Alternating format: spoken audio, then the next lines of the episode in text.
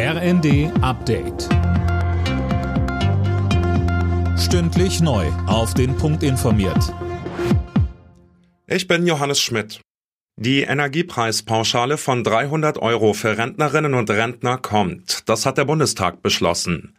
Sozialstaatssekretärin Griese versprach, dass die Auszahlung noch im Dezember erfolgt. Vertreter der Opposition wie Susanne Ferschel von den Linken kritisieren das Paket als unzureichend. Die Energiepreispauschale reicht nicht, um über den Winter zu kommen und geht auch an einigen Personengruppen völlig vorbei. Pflegende Angehörige, die weder arbeiten noch Rente bekommen, Bezieher von Arbeitslosengeld, Menschen mit Behinderung in Werkstätten, um nur einige zu nennen. Und auch diese Menschen haben ein Anrecht auf eine warme Wohnung und deswegen bessern Sie hier bitte nach. In Großbritannien hat Premierministerin Liz Truss ihren Rücktritt angekündigt.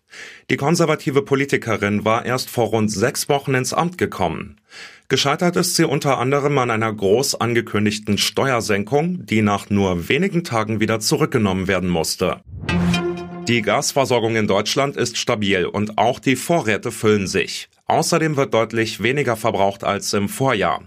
Die Bundesnetzagentur hat dazu Zahlen vorgelegt, Holger Dilk. Ja, eins vorneweg, wer mit Gas heizt, der profitiert gerade vom milden Herbst, weil die Durchschnittstemperatur gut ein Grad höher als im Vorjahr liegt, sind vergangene Woche 30 Prozent weniger Gas verbraucht worden als 2021.